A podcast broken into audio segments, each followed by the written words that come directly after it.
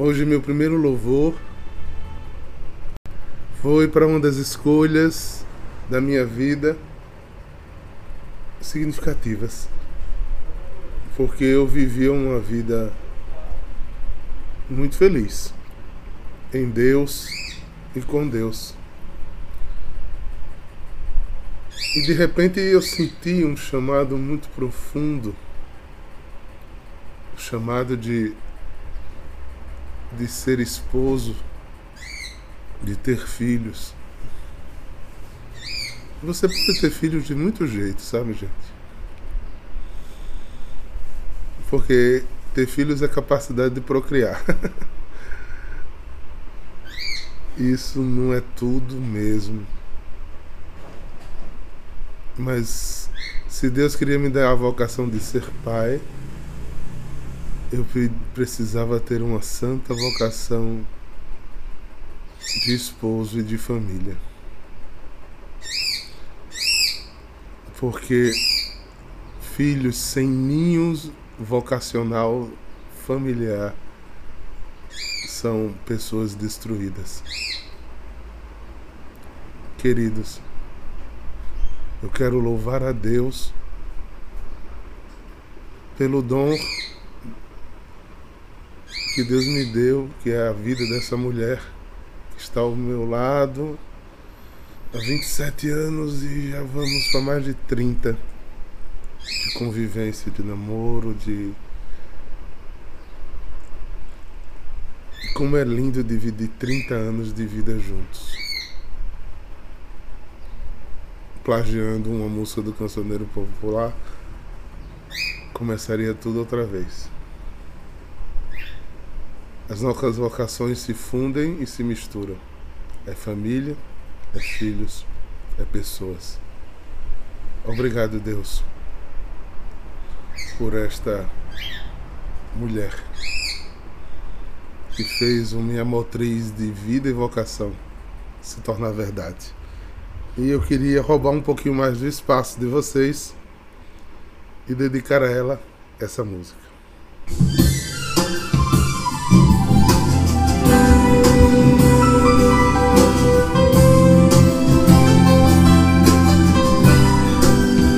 É assim que a vida dela é na minha vida.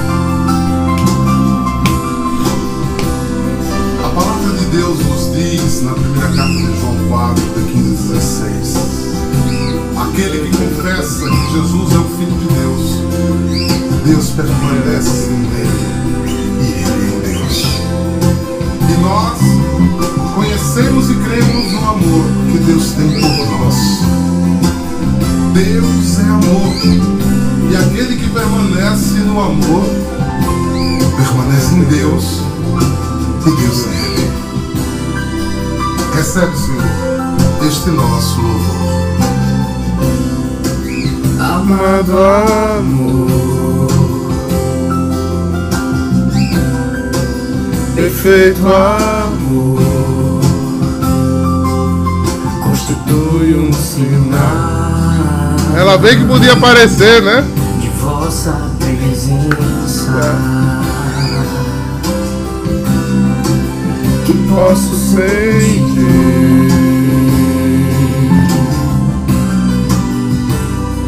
Aqui.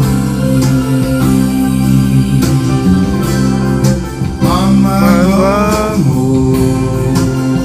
Nós te louvamos, Jesus, e te glorificamos, Jesus. Perfeito amor. Nós te bendizemos, Jesus. Paz nos traz. Dani, estão te chamando. Ao coração. E me provoca reconhecer que estás aqui.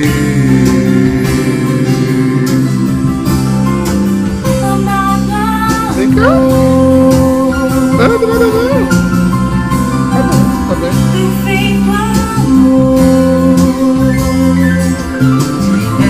quê? De quê? De louvor.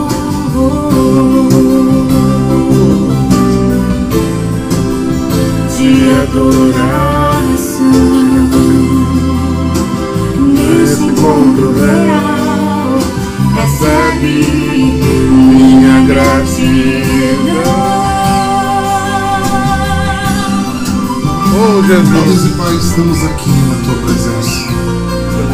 Esse é o nosso louvor, essa é a nossa sintonia, essa é a nossa vontade de entregar os nossos corações e a nossa vida. Porque sabemos que dentro do teu amor tudo será restaurado, curado. Recebe, Senhor, recebe nosso louvor e oferta. Amado meu.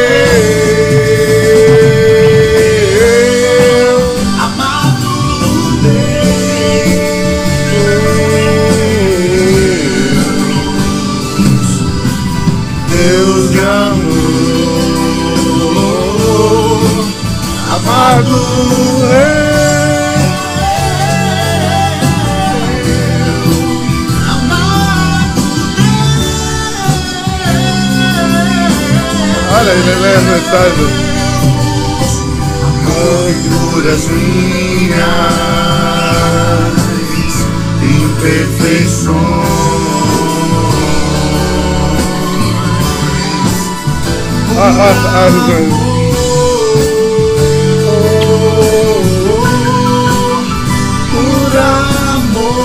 ah, ah,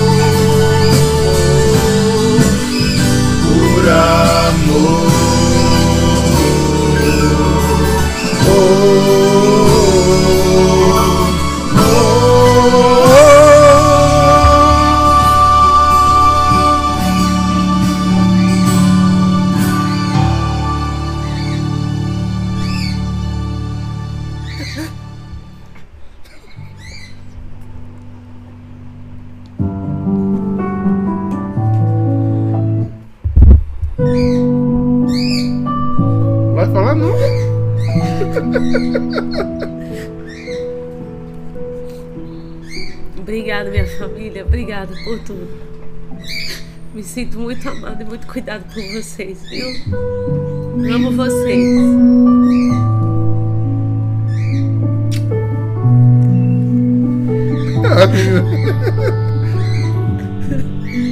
Ah, linda. Ai, coisa linda. É.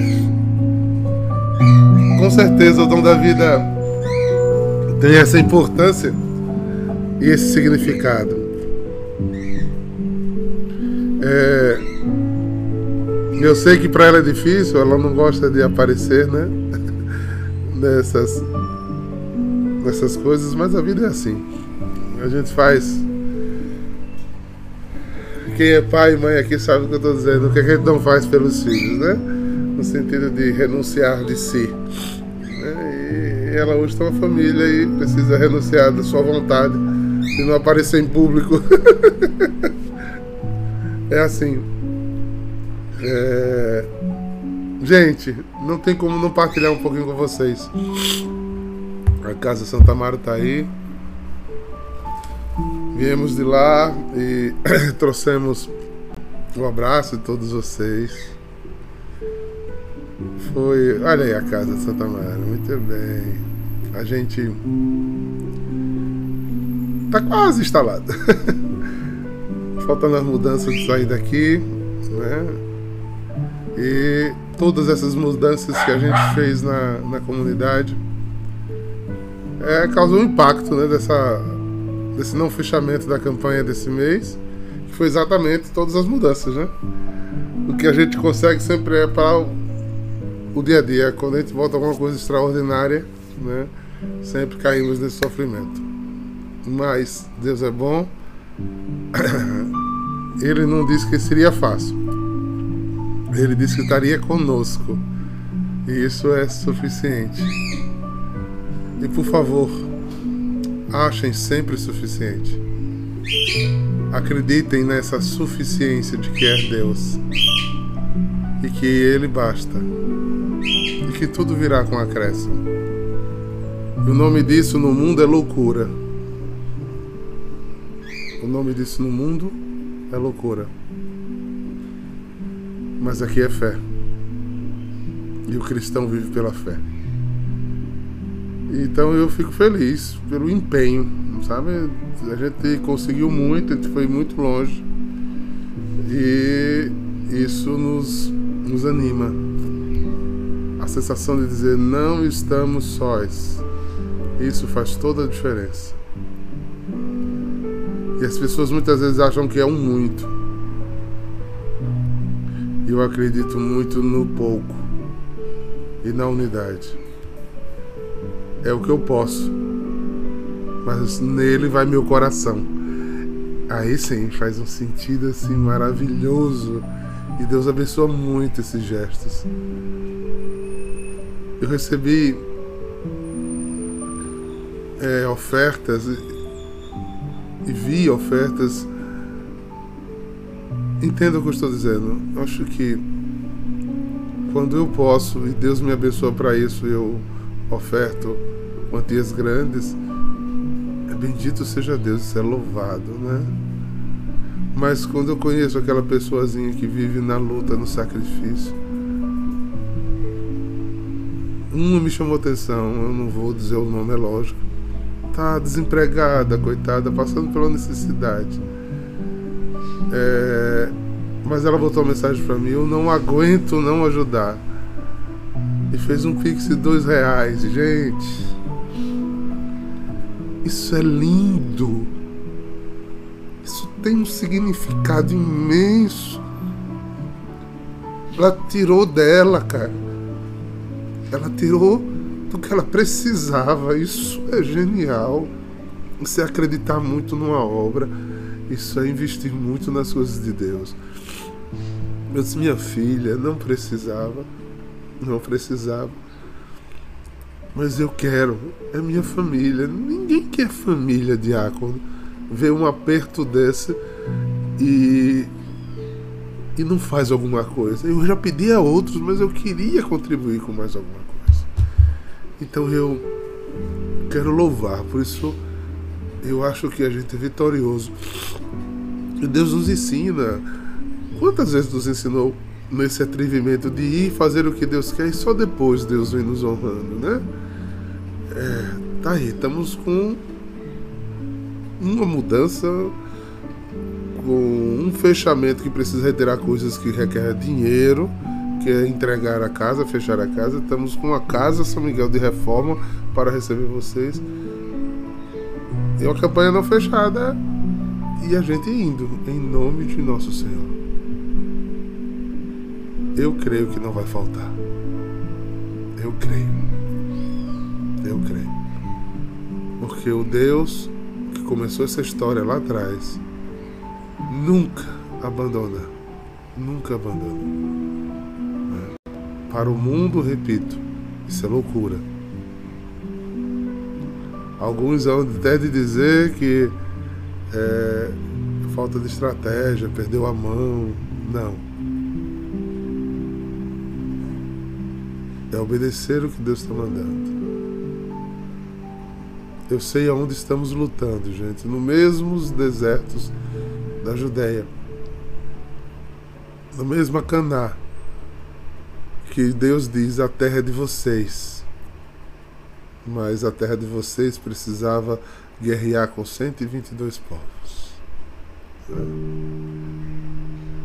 Mas ele nunca deixou o seu povo. Vamos embora, gente. Vamos meditar um pouquinho. Esse evangelho é tão interessante de hoje, né? Não sei se alguém já viu. Ele tem um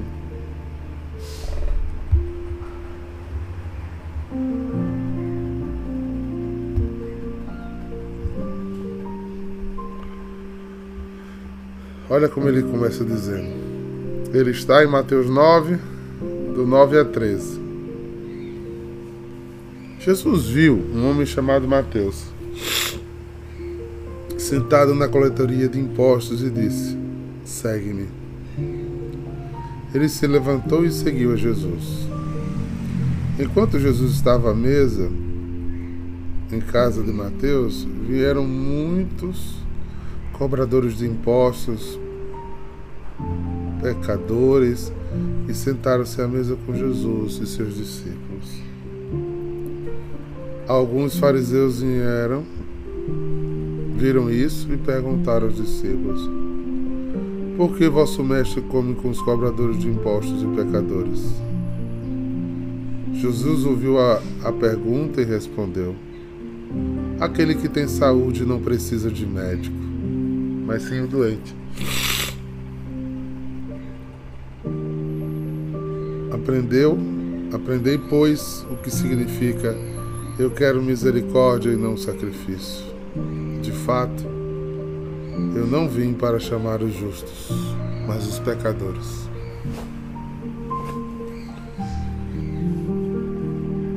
Palavra da salvação para mim, palavra de salvação para vocês, palavra de salvação.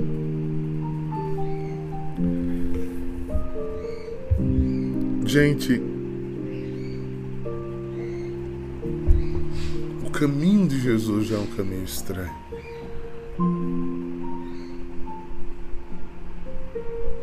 Isso quebra tanto discursozinho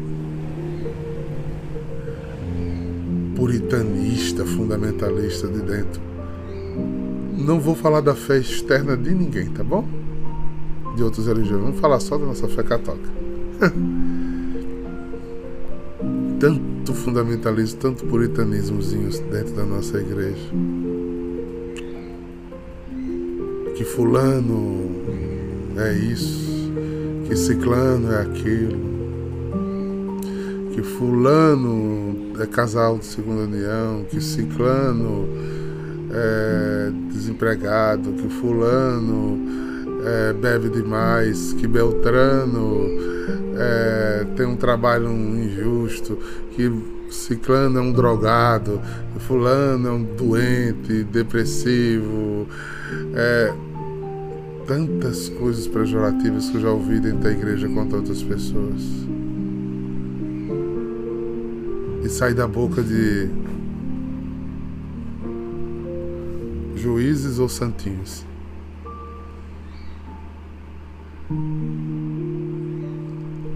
Quando eu vejo um texto como o de Mateus, eu digo: Meu Deus, eu fui mais um desses cobradores de impostos. Porque Jesus escolheu desde cedo pessoas que não prestavam, pessoas que estavam eticamente vulneráveis, pessoas injustas, pessoas adoecidas. Que predileção é essa de Jesus por aqueles que ninguém, que ninguém estenderia a mão? Ao contrário, facilmente aponta o dedo.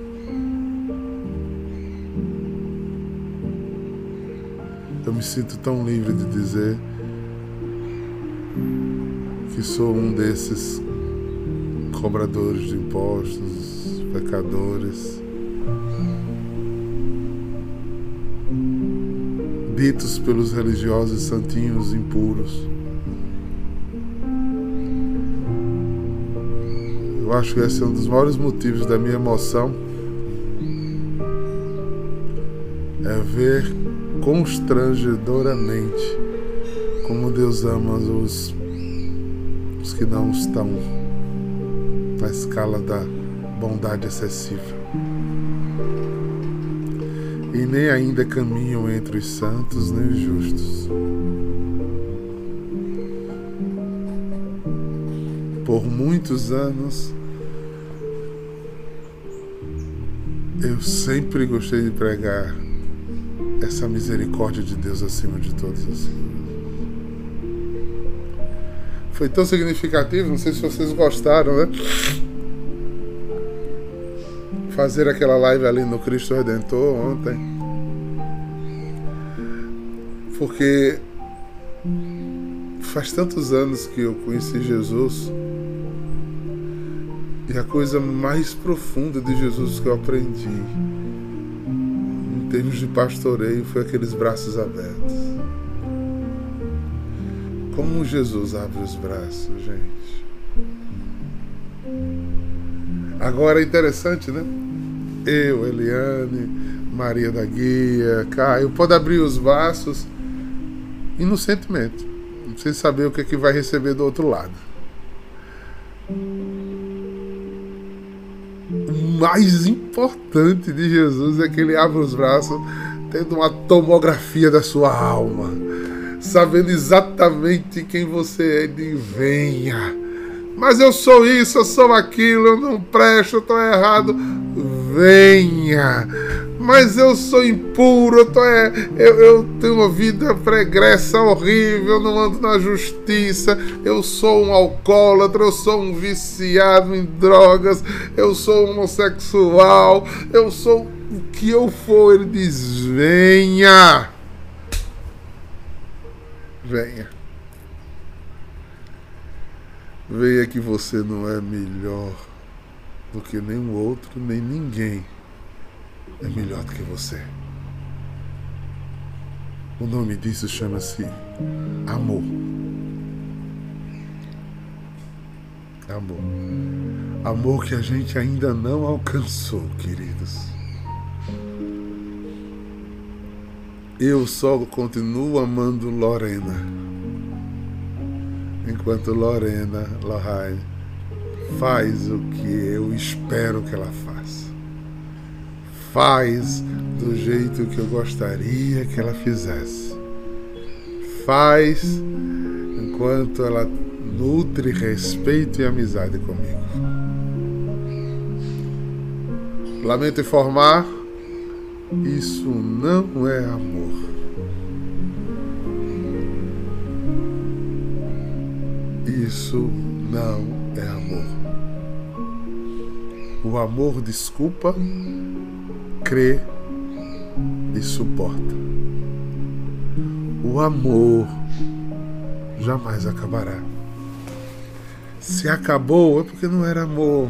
Se deixou é porque era amor. Se trocou é porque não era amor. Porque todas as pessoas que experimentou um pouquinho do amor, dos amores humanos, file, eros, já sabe que amor amar dói. Porque amar faz o quê? Exige de mim uma aceitação, uma compreensão, um amparo do outro que vai além das minhas forças. Vai além do meu querer. Porque eu me limito ao meu querer. É a minha existência. E o amor vai além. É? E a gente vive esse duelo terrível entre o meu eu e o amor. Quanto mais o amor vence, mais espaço tem, porque Deus é amor, né? E só quem ama permanece nele.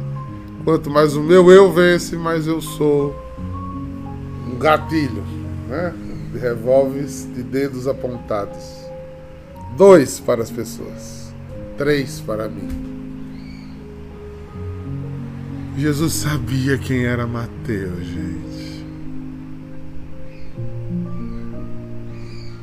Na alma adoecida de Mateus havia uma alma que Deus queria. Mediante as fraquezas de Mateus havia um filho amado de Deus. Isso é rico demais, gente. Pelo amor de Deus, isso é rico demais. Isso é de uma profundeza e nos põe de calça curta, né? Porque ou a gente justifica o nosso não ato desta forma, para tentar adaptar o Evangelho de Jesus ao que cabe dentro do meu entendimento dos meus sentimentos. Que isso é difícil, né? Isso é complicadíssimo. Ou simplesmente nego tudo e faço uma, uma seita dentro da religião, né? Lembra que umas lives do ano passado eu disse quem foi que ele fez juiz? quem foi que ele constituiu fiscal da obra de Deus? quem é que ele fez coordenador do céu?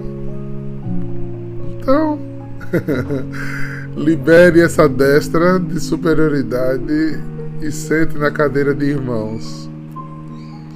Não sei se vocês tiverem isso, irmã Rita, um beijo no coração. Né?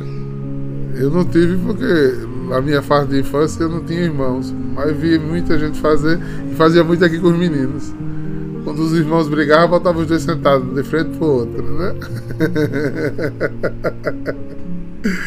Lembrar que são iguais, que são irmãos, né?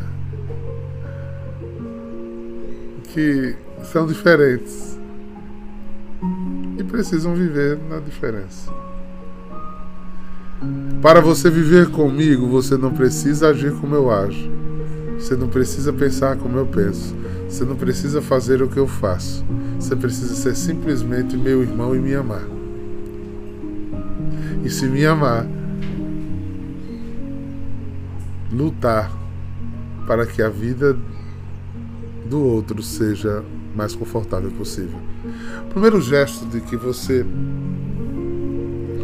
fez experiências de amor é o oposto ao ato automático de nossas vidas. Por exemplo, eu tenho uma dificuldade com a Paula Farias. Né? Gente, exemplos hipotéticos, sempre gosto de lembrar. Né? Então, houve um, um, litígio entre eu e, e, e Ana Paula. E o que é que acontece? Eu gosto de dizer para ver se vai entrando água mole, pedra dura, tanto bate até que fura. Tem dois lugares. Eu olho para Ana Paula e disse: Você errou comigo. Nem preciso nem falar. Eu olhar a figura de Ana Paula. Você errou comigo e eu me fecho. Eu fico na minha verdade. Isso é pagão. Isso não é cristão. O cristão vai olhar para Ana Paula e dizer: Vamos conversar, Ana Paula. A Ana Paula tem o direito de explodir, de ir embora e não querer. E tudo bem. Mas eu fui. Né? E, mas se Ana Paula sentar e conversar não é que ele não tá magoado. Tá magoado, tá triste. Mas na hora que Ana Paula, do lado de lá, resolve fazer um gesto de amor, começou o Espírito Santo a agir. Porque eu abria meu coração ferido e ele ela, porque ninguém é dono da verdade. Toda relação havia de mão dupla. Então, eu feri Ana Paula e Ana Paula me feriu. Então os dois precisam ser curados. E essa é uma dinâmica interessante que Deus botou dentro da gente. E o diabo botou. Não. Eu tenho a minha verdade. Aí vai no ouvido da Ana Paula e diz: Você tem sua verdade. E dois irmãos separados. e dois irmãos separados. Queridos, sejamos atentos. A gente acha que. Vou fazer um, falar de uma linguagem bem simples, porque sei que outras pessoas nos assistem além de nós que ficamos aqui na comunidade pelo número de visualizações depois. Temos muito medo dos demônios em atitudes estilizadas. Incorporação, quando eles se manifestam dentro da igreja. Tem medo de assombração. Eu digo a vocês, que o maior medo que eu tenho do demônio é ele, bem bonitinho, com uma vozinha bem doce, concordando com meus instintos. Porque ele cega a gente.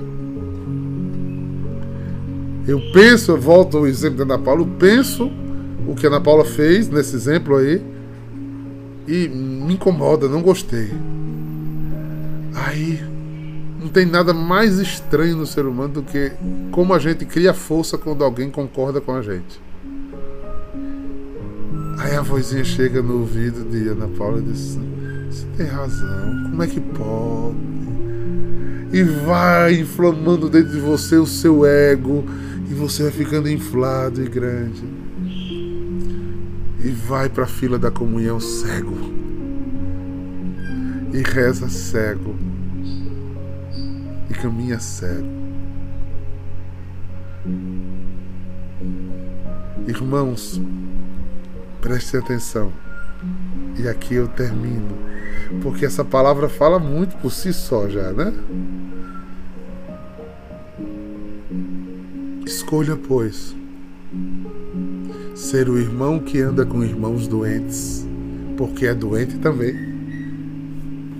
ou ser um fariseu que se acha no direito de julgar os outros. Minha avó dizia: Quer conhecer uma pessoa? Calça o sapato delas por sete dias. Antes de fechar um veredito sobre alguém, peça ao Espírito Santo que visite a alma dela com você. Porque você vai encontrar pecados e erros. Mas vai encontrar lá o crucificado, ressuscitado que morreu pelaquela pessoa. Isso é constrangedor, não é, gente? Essa atitude de Jesus é constrangedora. E é interessante porque é justa e verdadeira. Ela está no.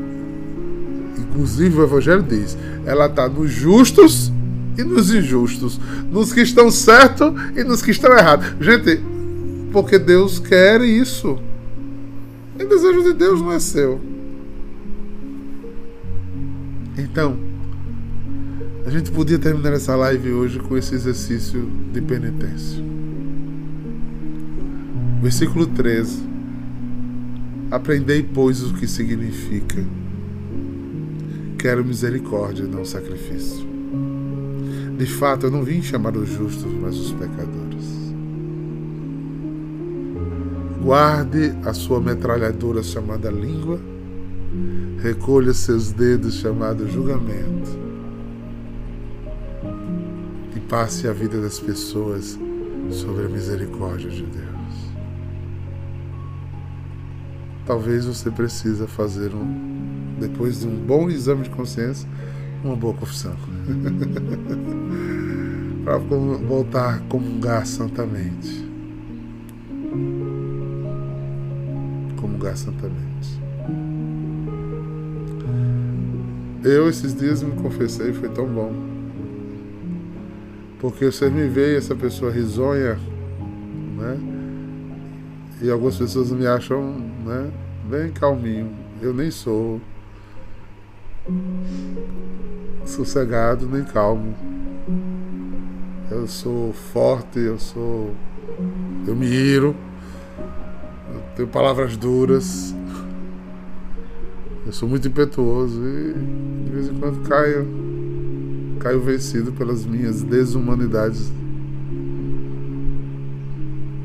Mas eu sinto o amor de Deus cada dia, perdoando e transformando esse ser bruto em algo que no céu terá morada.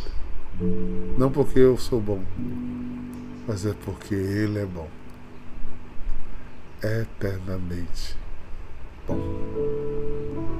Faça seu exame de consciência. Eu já confessei publicamente. Eu já confessei publicamente, porque a gente acaba as estratégias de Satanás quando a gente assume publicamente as coisas. Somos assim, irmãos, seres incompletos, imperfeitos, mas alcançados pela misericórdia de Deus. Pensem nisso e peçam que o Senhor os abençoe em todo o seu proceder, em toda a vida que existe em você, seja a vida que o Senhor Deus santificou.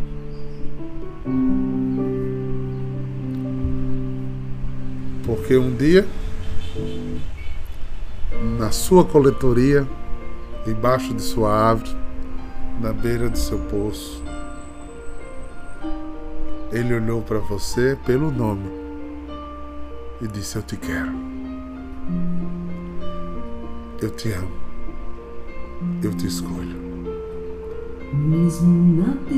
Que o Senhor os abençoe e os guarde. Volva sobre cada um de vós a paz e vos dê uma sorte de bênção e uma porção dobrada do Espírito para esse santo exame de consciência. Em nome do Pai, do Filho e do Espírito Santo. Shalom!